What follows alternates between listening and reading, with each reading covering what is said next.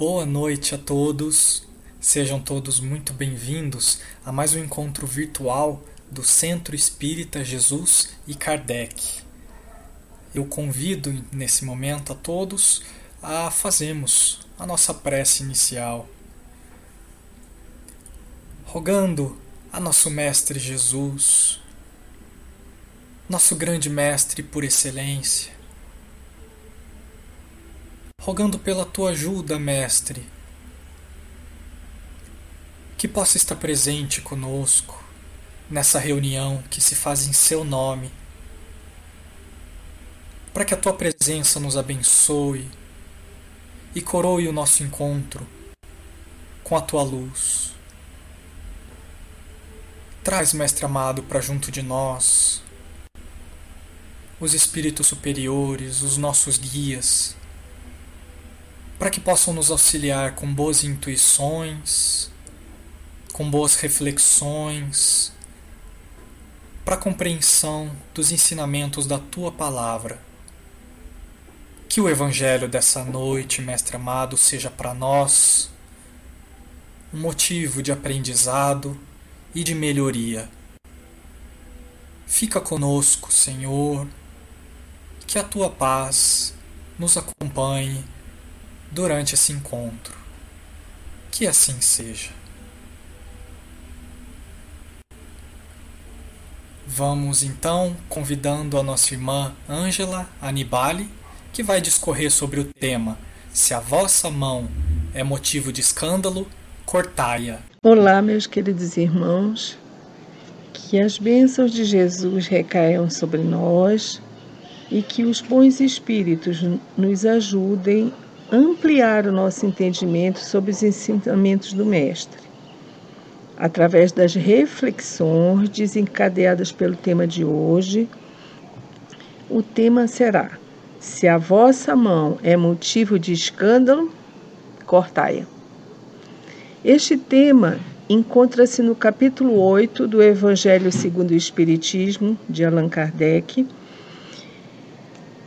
e em Mateus, capítulo 18, versículo 5, não, 6 a 11 e capítulo 5, versículo 29 e 30, Jesus diz: Ai do mundo por causa dos escândalos, porque é necessário que venham escândalos, mas ai do homem porque o escândalo venha.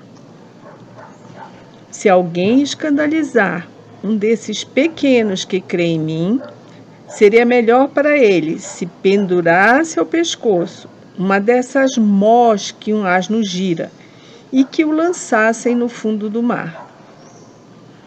Tende muito cuidado em não desprezar nenhum desses pequenos.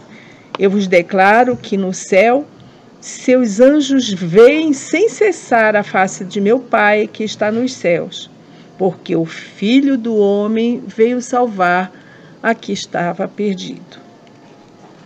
Se vossa mão ou vosso pé vos é motivo de escândalo, cortai-os e atirai-os longe de vós. É bem melhor para vós que entreis na vida não tendo senão um pé ou uma mão só, do que ter dois e ser lançado no fogo eterno. E se vosso olho vos é motivo de escândalo, arrancai-o e lançai-o longe de vós.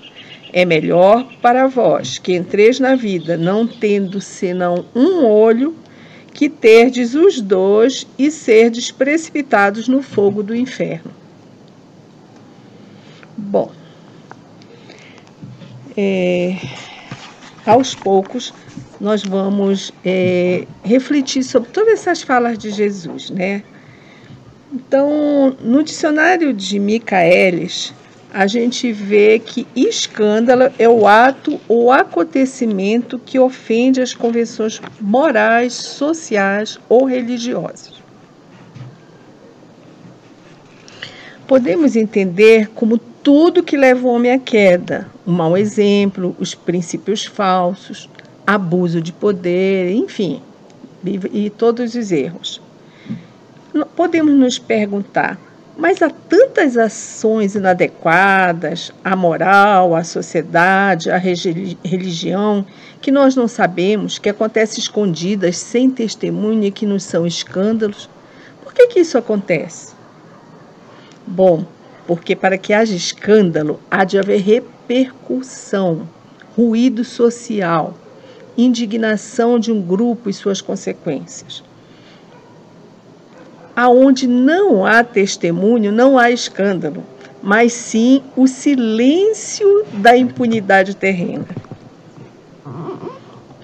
Com base no que já foi dito, as pessoas se dão por satisfeitas e sem crise de consciência, tranquilas, quando conseguem evitar a divulgação do mal feito que iria gerar o escândalo protegem seu orgulho, sua imagem diante dos semelhantes.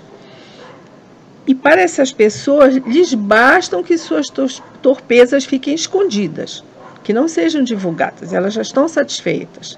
E aí eu, eu me lembro de mais falas de Jesus, né? Que essas pessoas são lobos em pele de carneiro, né? Ou como disse Jesus, sepulcros caiados por fora, mas cheios de podridão por dentro. Ou como a gente diz no ditado popular, né? Por fora, bela viola, por dentro, hum, pão bolorento. É.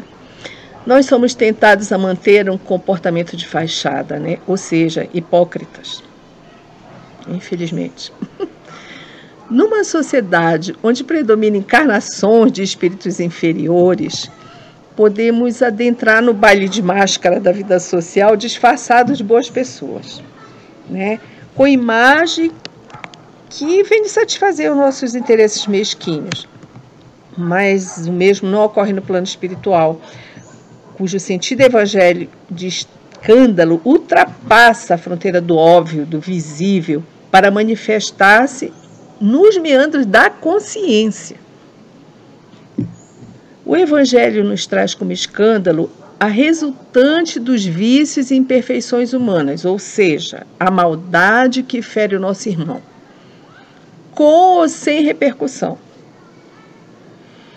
Haverá consequências dolorosas de tais atos para correção do desvio moral e recuperação do ser que Jesus quis dizer com ai do mundo por causa dos escândalos? Jesus, na verdade, lamenta a nossa condição inferior, onde predomina o mal e cuja consequência é a existência de escândalos, né? Ainda é um mundo infeliz, com vícios, más condutas. E por que é necessário que haja escândalo no mundo? Bom, o homem é artífice de sua condição evolutiva, está sujeito às leis divinas e desobedecê-las resultará em dor. Nosso planeta é de prova e expiação por refletir a nossa condição moral, né, e nossas necessidades. Nós estamos evoluídos, mas ainda fazemos trazemos muita maldade no coração e nossos equívocos resultarão necessariamente em escândalos, que servirão de punição a uns e provas para outros. As diretrizes de Deus são perfeitas e tudo está a serviço do bem e da evolução das criaturas. Logo, o mal trará dor redentora que nos ensinará o caminho correto. Quando estivermos cansados de sofrer, buscaremos o bem. E quando todos evoluírem e não houver mais a maldade, não haverá mais escândalos. Vai ser bom. Alguém pode pensar que não podemos viver sem o mal, já que ele serve à justiça divina, né? Esse pensamento é totalmente equivocado, pois podemos e devemos viver sem fazer o mal. Tal será a nossa condição quando atingirmos patamares morais superiores. Portanto, o mal é consequência da nossa ignorância, das nossas imperfeições, e não temos que praticá-lo sob nenhum pretexto. Ai daquele por que vem o escândalo. É preferível estarmos na vida como vítima do mal porque estaremos no momento de aprendizado e resgate de dívida do pretérito que seu algoz, que ao executar a maldade ficará enredado em duros e dolorosos resgates futuros. O homem pode escolher o bem e evoluir mais rápido, com provas mais leves, ou escolher o mal, que atrasará a sua jornada evolutiva e acrescentará provas reparadoras difíceis e expiações. Somos livres para nossa escolha. Jesus disse: Tua mão serve de escândalo, corta. Mas cuidado para que desavisadamente não tome ao pé da letra essa fala de Jesus em momento algum ele pregou a mutilação do corpo físico, muito pelo contrário, pois ele sabe que Deus nos deu o instinto de conservação e o dever de preservarmos o templo que serve de morada e que conduz o nosso espírito nas encarnações rumos à evolução. O sentido do ensinamento está resguardado pelo simbolismo que recomenda que nos livremos do mal que habita em nós para evitar suas consequências nefastas, como os escândalos. É, deveremos cultivar o hábito de nos mantermos vigilantes quanto aos nossos pensamentos, sentimentos e hábitos tão fortemente arraigados em nossa alma. O aprimoramento do autoconhecimento nos trará à tona os vícios que deveremos trabalhar e consciente disso, vamos eliminá-los de nossos corações e nos afastará de condutas dolorosas como o escândalo. Quando o espírito, ao participar de seu plano reencarnatório, escolhe nascer cego sem a mão, é porque sabe que ambos podem ser motivos de novas quedas, de que os poria a serviço do mal, prejudicando ao próximo e corrompendo a sociedade. Só com o conhecimento do Espiritismo veremos com clareza a justiça e a misericórdia divina, conduzindo o homem à pureza de coração, evitando que se individe mais e trazendo os ensinamentos regeneradores. Né? É importante refletirmos que Deus Todo-Poderoso, misericordioso e justo não precisa dos nossos escândalos para praticar a justiça. Logo, não podemos alegar que somos obrigados a fazer o mal com a justificativa de estarmos servindo a Deus. Esse pensamento é totalmente equivocado. Como já dissemos anteriormente, são nossas escolhas erradas no desvio do caminho do bem que gera escândalo e nós e dor para nós mesmos e nosso próximo. Deus misericordioso põe o mal que produzimos a serviço do bem e nos reconduz através das leis divinas em especial a lei de causa e efeito. Ele nos reconduz ao amor. Se isso não ocorresse, estaremos condenados ao não aprendizado e a continuar agindo viciosamente e nos condenando a um mal eterno. O Espiritismo nos traz a compreensão da ação da justiça divina e da misericórdia de Deus permitindo que, através das várias encarnações e da dor pedagógica que ele irá nos dar a formação moral para atingirmos o objetivo evolutivo, né, possamos nos regenerar. O Espiritismo nos ensina que só a caridade para com o próximo e a obediência da lei divina nos tornarão dignos de participar do banquete celestial, onde os espíritos puros alimentam-se de luz e amor. Agora, vamos ter cuidado para não confundirmos, não confundirmos a expressão fogo eterno dito por Jesus, porque ela não foi dita com um intento de falar de inferno, é, alma sem chance de se redimir. É uma ideia defendida por algumas religiões que não aderem à misericórdia das reencarnações. Aqui, mais uma vez, o sentido simbolizador intensa, cons consequente do mal praticado que o espírito gerou para si mesmo, e que tem como agravante a sensação de ser eterno, mas da qual sairá quando, através das chances que Deus lhe dá nas reencarnações, pagar até o seu último centavo de dívida. e retornar ao caminho do amor que nos levará a Deus. Sabendo que nossa condição, sabendo de nossa condição e de nossas necessidades, Jesus amorosamente diz: Deixai vir a minhas criancinhas. E promete alívio aos sofredores, paz aos desesperados, consolo aos aflitos, bálsamo para a cura das feridas da alma, né? Lógico. Jesus nos disse que ele era o caminho para chegar a Deus e que, cumprindo os nossos deveres cristãos e praticando seus ensinamentos, obteríamos êxito. Sabemos que fora da caridade não há salvação, pois é através do amor ao próximo que estaremos praticando o grande mandamento que nos diz: Amarás o Senhor teu Deus de todo o teu coração e de toda a tua alma e de todo o teu entendimento. Este é o maior e o primeiro mandamento. E o segundo, semelhante a este, é: amarás teu próximo como a ti mesmo. Estes dois mandamentos contém toda a lei e os profetas. Isso está em Mateus 22, versículo 34 a 40.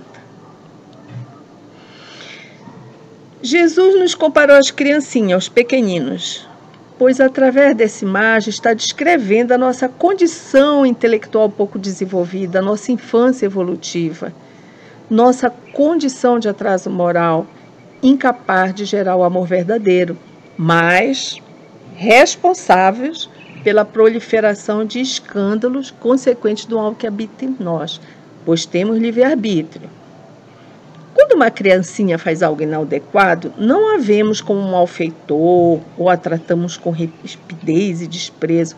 Muito pelo contrário, compreendemos que seu pouco desenvolvimento intelectual sua inexperiência, sua ignorância necessita de ser tutelada, que devemos protegê-la de si mesma, que devemos ensinar-lhe o certo e o fazemos com muito carinho. Essa condução amorosa, através da educação, leva a gradual mudança de conduta, a um bom desenvolvimento intelectual e moral, garantindo a maturidade deste indivíduo. É justamente isso que Jesus carinhosamente faz conosco. Ele sabe que nosso desenvolvimento espiritual ainda é imaturo, que somos semelhantes às criancinhas em desenvolvimento. Ele pede para que nos aproximemos dele e ele nos aliviará, nos ensinando o caminho do bem, nos ajudando a desenvolvermos condições que permitam brotar a semente de amor que faz parte da nossa essência nos dias atuais nós podemos ir até Jesus e compreender o caminho correto? Hum? Através do seu evangelho de amor, pois lá está todo consolo, alívio e ensinamento que nos transformará, nos amadurecerá moralmente, elevando a nossa compreensão e que transformará os nossos atos maléficos em atos de amor e generosos. Tal mudança fará nossa existência mais leve Lembremos que Jesus disse que seu jugo é leve e que devemos abraçá-lo. Enfim, para termos um bom desenvolvimento espiritual e deixarmos de ser criancinhas perdidas, nos transformando em adultos centrados no amor, né, no, o caminho mais fácil, mais leve, mais rápido, menos doloroso é seguir Jesus e seus ensinamentos criancinhas é uma forma amorosa e acolhedora para se referir aos espíritos de esferas inferiores, com seus vícios, fraquezas, escravos do mal e desgraçados sem esperança. É importante percebermos alguns detalhes determinantes nas falas de Jesus. Vejamos. Deixai vir a minhas criancinhas. Precisamos, veja que ele diz vir a mim. Precisamos ter atitude ativa de ir até ele. O que nos lembra outros ensinamentos do Evangelho, como buscar e acharei, batei e vos abrirá, né? Jesus também promete alívio àqueles que o seguirem. Mais uma vez, nós temos que fazer a nossa parte, seguir seus ensinamentos com humildade, gerar o amor do qual Cristo é a vivificação e transformar a nossa realidade infeliz em crescimento suave, seguro, que nos trará paz. Prestem atenção ao que foi anteriormente apontado e não tenham o, e tenham cuidado de não cair na tentação pusilânime de achar que Jesus ia, ia fazer o nosso dever.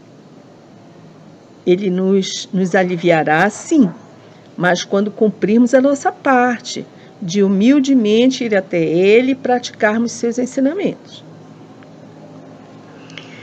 Estará sempre conosco, né? Ele está sempre conosco nos, nos dará suporte, nutrará nossa alma para que tenhamos força de vontade para o aprendizado. Bom, em nosso plano, as crianças não vão na escola, o professor as acolhe, lhes ensina, lhes apoia, mostra-lhes a tarefa a fazer, mas nunca fará a tarefa pelos alunos, pois tal atitude os prejudicaria. Não aprenderiam, não poderiam passar de ano. O professor não pode aprová-los para classes superiores sem que tenham cumprido seus deveres e, estarem qualificados para o novo estágio, né? A semelhança aqui não é mera coincidência, não. O mestre no, no plano terreno ou espiritual é o tutor que conduz, que acolhe, que estimula, que ensina, que ajuda o desenvolvimento das potencialidades dos pupilos sem jamais impedi-los de praticar os seus deveres e se desenvolverem. O Evangelho reafirmará a necessidade de eliminarmos o que nos é motivo de queda, quando diz que os que têm olhos fechados, ou seja, os cegos, são bem-aventurados. Tudo que nos servir de motivo de queda moral deverá ser eliminado. Nas falas de Jesus, ele diz para cortar a mão, cortar o pé, arrancar o olho, jogar no fogo, caso seja motivo de perdição para o espírito. O Espiritismo nos traz as revelações das prioridades evolutivas, ou seja, primeiro cuidaremos dos males espirituais e depois os do corpo físico. Não sendo mais necessárias expiações e provas, estas, os sofrimentos físicos desaparecerão. Devemos humildemente pedir a Deus que cure o espírito antes do corpo, para que não recidivemos ou agravemos a nossa débil condição. Não temos condições de discernir o melhor para nós. Por isso, devemos pedir que Deus proceda como for melhor. E com alegria devemos aceitar o remédio necessário para a nossa cura nós devemos entender que nós não temos condição de vislumbrar a totalidade das nossas encarnações, até porque, por misericórdia, nos foi tirado essa memória, essa memória né? para que possamos nos recuperar com mais facilidade, para que possamos receber no seio da nossa família aquele que foi nosso inimigo e amá-lo. Né? Como não temos uma compreensão completa não temos também como fazer um julgamento perfeito da situação. Podemos achar injusto algumas coisas que, na verdade, são justas. São um ensinamento que está faltando para que a gente não continue fazendo aqueles erros que já fizemos anteriormente. Bom, não é difícil compreender a escolha do espírito quando lhe é permitido, é claro, escolher, né, de um corpo onde lhe falte a mão ou a visão para a próxima reencarnação. Em nossa realidade, no plano material, se temos uma doença que poderá nos trazer grande sofrimento ou até a morte do corpo físico, como um câncer ou uma gangrena, não escolheríamos eliminar o órgão ou membro e seguirmos mutilado na nossa jornada?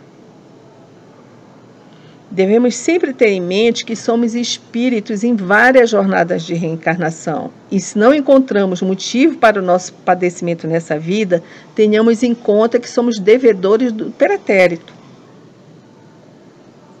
Lembremos que Jesus disse: quem matou pela espada perecerá pela espada. A lei de causa e efeito sempre nos trará a consequência dos nossos malfeitos, sob forma de expiação e provas. Vamos pensar que as nossas dificuldades hoje trarão alívio, alegria da dívida paga e uma condição de vida melhor no futuro. Se a gente tem uma dívida com alguém, aqui na Terra mesmo, né? A gente deve um dinheiro, uma dívida grande, e aquilo, se não pagarmos, pode ameaçar que a gente seja preso ou que percamos nosso teto seguro, nossa casa, né?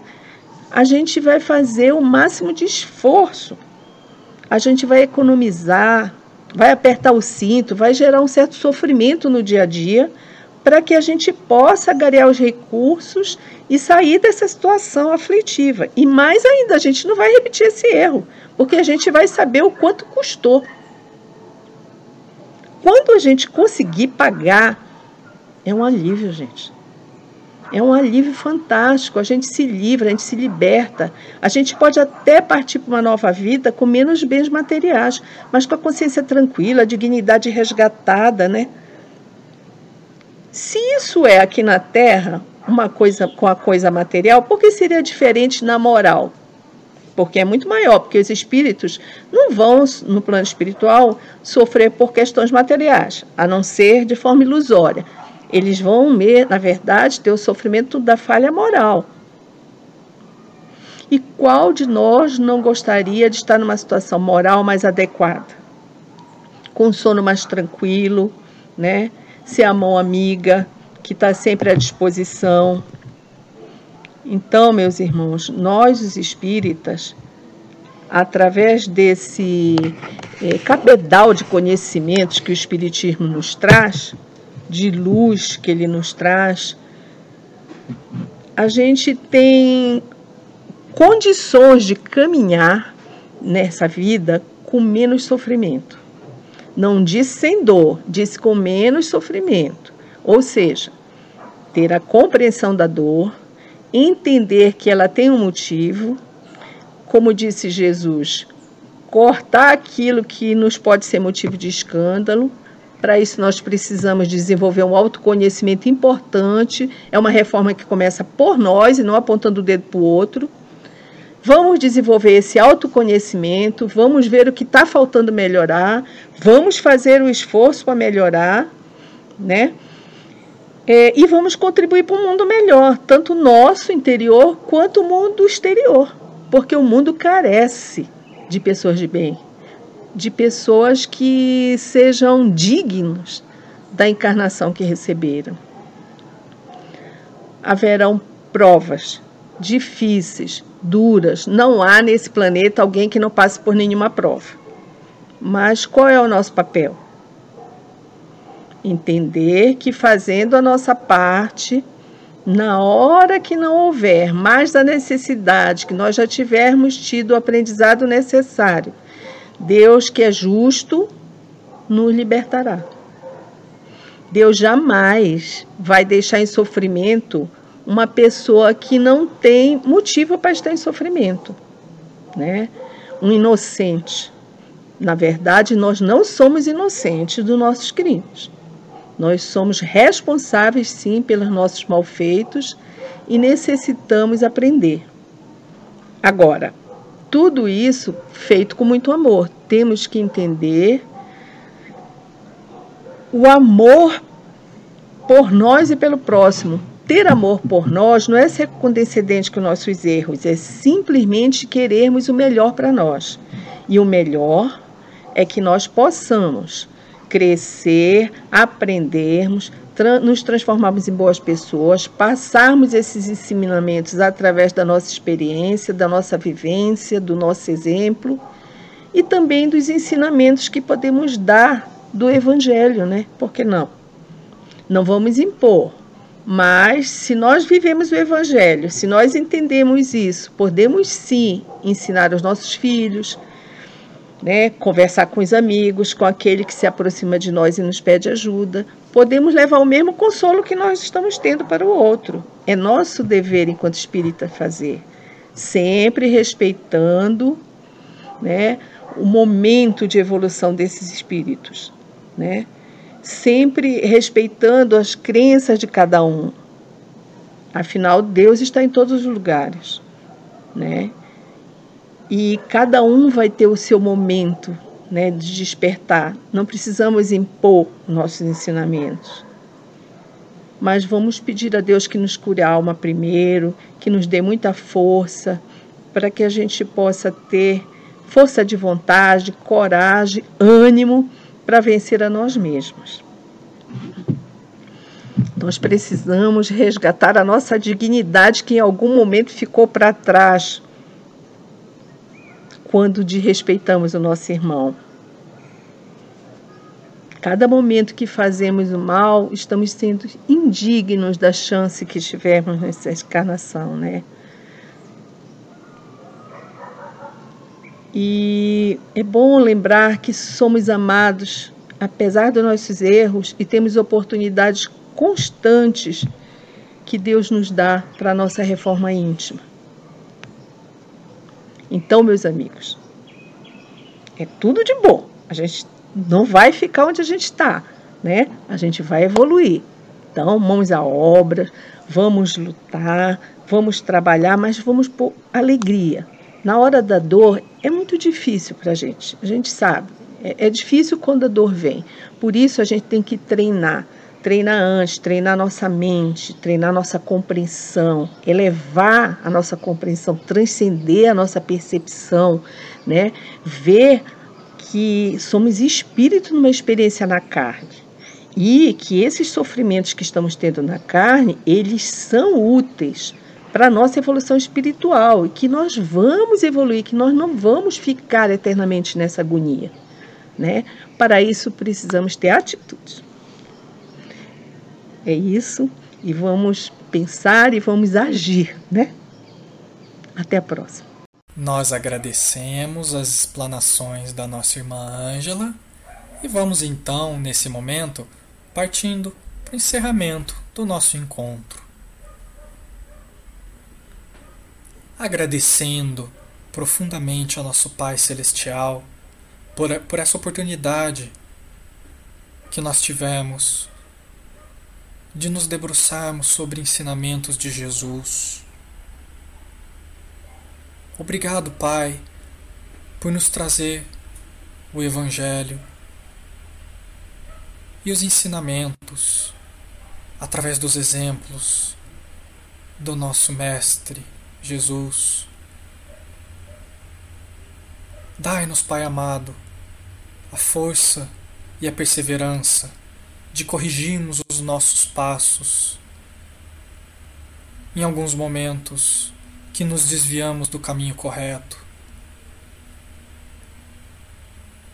Ajuda-nos, grande Pai, a vencermos as nossas dificuldades e as nossas barreiras, para que possamos nos tornar pessoas melhores, para que possamos nos tornar melhores filhos do seu seio. Dai-nos, Pai querido, a tua paz e a tua bênção, para que possamos seguir o caminho correto ao longo do restante da nossa semana. Agradecemos também aos nossos queridos guias e mentores que trabalharam por nós nesse momento, que nos auxiliaram nesse encontro. Obrigado, Pai. Que a Sua paz esteja conosco. Que assim seja.